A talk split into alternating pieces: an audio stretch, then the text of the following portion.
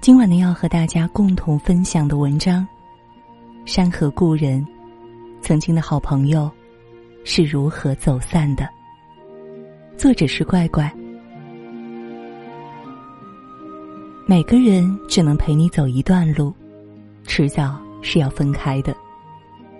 这是贾樟柯的电影《山河故人》中的经典台词。第一次看到的时候，心里咯噔一下。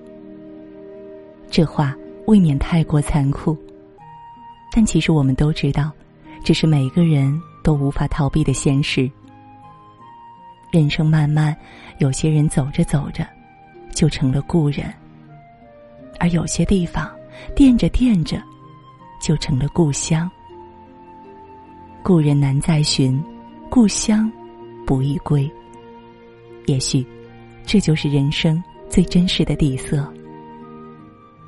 时光荏苒，换了山河，也改变了身边的人，但，并不是所有的东西都会被时间摧毁。回到充满希望和激情的一九九九年，所有人都敞开热情的怀抱，迎接着新世纪的到来。山西临汾的镇子里，热闹的准备着地方春节晚会。开朗的女教师沈涛也将登台表演一曲自己作曲的《散头秧歌》。二十五岁的沈涛正值金色年华，面容姣好，身上有着一股北方姑娘特有的直爽和热情。一双月牙弯弯的眼睛，总是透着笑意。这令人心醉的笑容，矿工梁子和煤矿老板张建生都爱着。梁子和沈涛从小相识，朴实耿直，话不多，但一见到他，眼里的温柔足以将人吞没。只可惜他天性内向羞涩，迟迟没有向沈涛表明心意，给了他人可乘之机。张晋生年纪轻轻，煤矿生意就做得十分红火，正好赶上了私人煤矿发展的黄金期。张晋生赚得盆满钵满，早早就买上了汽车。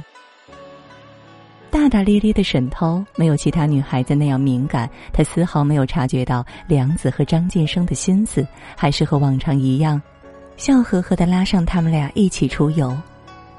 作为一个志得意满的商人，张建生怎么能再忍受这样憋屈的三角关系呢？他买下了梁子所在的煤矿，主动找到梁子，提出愿意将矿山交给他负责，用不着再干管理矿灯这种低端的工作。条件只有一个，不要再纠缠沈涛。梁子只是扯了扯嘴角，将探照灯照在张晋生的脸上，戏谑的说：“来让我看看高端人士长啥样。”梁子当即果断离开了矿山，两人就此反目。可牢固的三角关系还在尴尬的持续着。张晋生再也受不了，他终于向沈涛坦白了这一切。得知真相的那个午后，沈涛站在父亲的杂货铺，望着街头人来人往，发呆了许久。就在刚刚，张晋生又急又愤的告白瞬间，他心动了。可如果真像他说的那样，这是不是就意味着他很有可能会失去最珍惜的好朋友梁子？望着人头攒动，沈涛隐隐察觉到，或许有些同伴走着走着。便会失散在人海里了。当看到心爱的沈涛和张晋生在迪厅相拥，梁子本以为触手可得的爱情，在这一瞬间宣告一败涂地。为了这段感情，他失去了工作，失去了尊严，更失去了心里的那团火。在沈涛将结婚请帖放在自己榻上的那一天，梁子背起了蓝色帆布包，锁上门，将钥匙愤怒的丢向屋顶，离开了这座伤心的小城，只留下一个决绝的背影。沈涛问他：“你什么时候回来？”再也不会回来了。从此，故人隔山川，音讯难再寻。木心先生曾说过：“童年的朋友如同童年的衣裳，长大后不是不愿意穿，是无可奈何了。谁的青春不迷茫？谁的青春不曾失散？遗憾的是，许多情谊，许多人还没来得及好好告别，道一声珍重，就这样蓦然消失在了茫茫天地间。张晋生和沈涛刚在一起时，两人买了一只拉布拉多，幸福的畅想着他即将陪伴他们共度的十数年时光。十五年后，狗狗依然陪伴在沈涛身边，却不见张晋生的身影。他们离婚了，唯一的儿子判给了经济条件更好的爸爸，张晋生也离开了这片故乡山河，前往上海搞风投，依旧混得风生水起，还娶了一位上海太太。不过沈涛也没有因此而一蹶不振，他成立了一家小型的石油公司，在生意场上叱咤风云。尽管经历了婚变，那双眼睛依然像月牙一样满带笑意，温和而坚韧。他无意再觅良人，只想一心打理好事业和照顾年迈的父亲。十几年前，当沈涛告诉父亲自己和张晋生在交往时，父亲没有答话。在他心里，浮躁的张晋生远比不上沉稳周到的梁子，但做爸爸的会尊重女儿的每一个选择。如今孩子离婚了，父亲唯一放心不下的就是女儿今后的日子，忙着各处打听有没有合适的再婚人选。只可惜他还没有完成这桩心愿，就突然离世了。那天，沈涛亲自开车将父亲送到高铁站去参加老战友的寿宴，没想到下了车，在候车室坐着等待好友的父亲，再也没有醒来。人生不也如一座座站台吗？年轻人摩拳擦掌，赶着登上下一辆车，继续向前飞驰；而年迈者不知不觉，已走到了最后一站。中年失父，这是难以承受的痛。从此之后，人生只有归途，没有来处。沈涛陷入了前所未有的绝望，本以为儿子的到来能够宽慰自己一些。没想到，只是带来了更深刻的孤独与无奈。七岁的张道乐独自坐飞机从上海回来参加姥爷的葬礼，一身国际小学的定制校服，领口昂贵的黄色丝巾，从头到脚的精致与这片朴实的大地格格不入。母子二人常年不见，十分生疏。当沈涛让孩子叫妈时，道乐软滴滴的叫了一声“妈咪”。后来，沈涛才知道，儿子平时就是这样亲昵的叫那个女人的。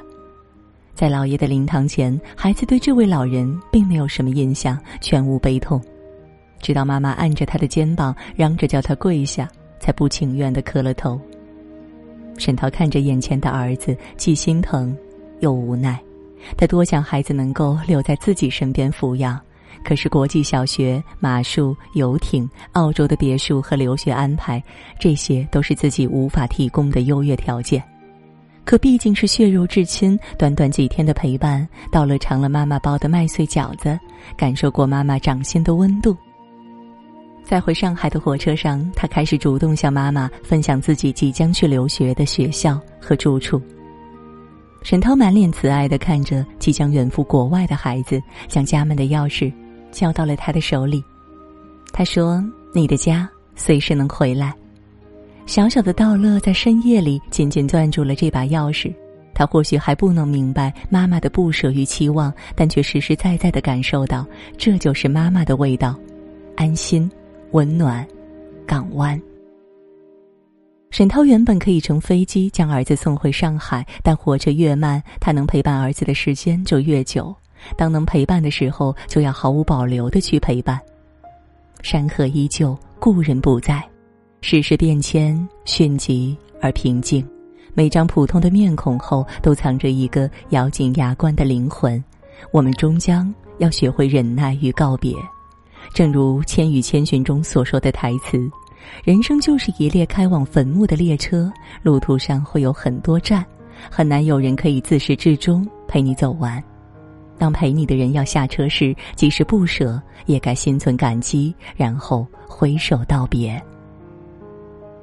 人生就像孩子手中的铅笔，看起来好像足够长，可用起来不知不觉就显短了。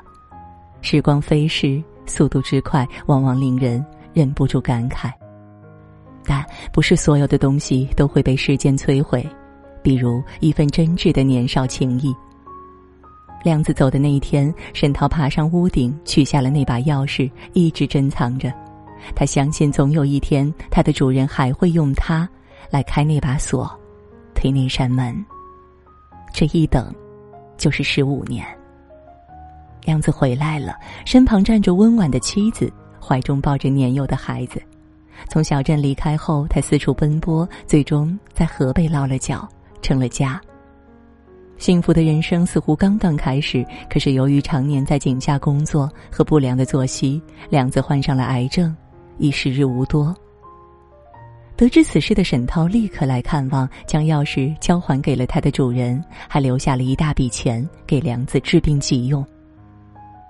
在最青涩的年纪拥有的那一份情谊，是人生中最珍贵的财富。即使曾经失散，但漫漫岁月，或许还有机会和解。回头看年少时那份真心，依旧在原地。血液里流淌的亲情，纵是天各一方，也不会被时间摧毁。从七岁移民澳大利亚后，张道乐再也没有见过自己的妈妈。十一年过去了，他甚至已经忘了自己的母语。每当中文学校的老师问他母亲的名字，他总是说不记得了。实际上，那串家里的钥匙，他始终挂在脖子上。他记得妈妈的名字是涛，是生生不息、永远以饱满的生命力拍打海岸的涛。二零二五年，沈涛已经五十多岁，人生已过大半，陪伴身侧的只有一只狗，当然，早已不是从前的那只。见识过无数风霜雨雪。但沈涛的眼神里依旧有淡淡的笑意，如今这笑不再明媚，不再动人，却有一股镇定人心的平静与释然。在一个飘雪的冬日，沈涛从容的走到了一片荒地，背后是小城的标志性建筑，一座伫立了数百年的古塔。一开始，沈涛小心翼翼的迈起了在一九九九年曾跳过的电子舞步，很快。渐入佳境，他满足的全身心投入其中，欢快自由，恍惚间，风采一如当年。任由片片雪花洒在白发上，任由岁月侵袭，她还是那个活泼爱笑的女孩。一个普通人的坚韧，也是时间无法摧毁的。正如沈从文先生在《边城》中写到的：“怕什么？”一切要来的都得来，不必怕。人活于世，人人都有自己的难处，都会不得不面对生离，面对死别。这短短的一生，我们最终都会失去。你不妨大胆一些，爱一个人，攀一座山，追一个梦。山河，还是记忆里的山河。故人，就让我们以眼泪与笑容作别。在抵达最后一座站台之前，我们只需看脚下，不断行，莫存顺逆。与君共勉。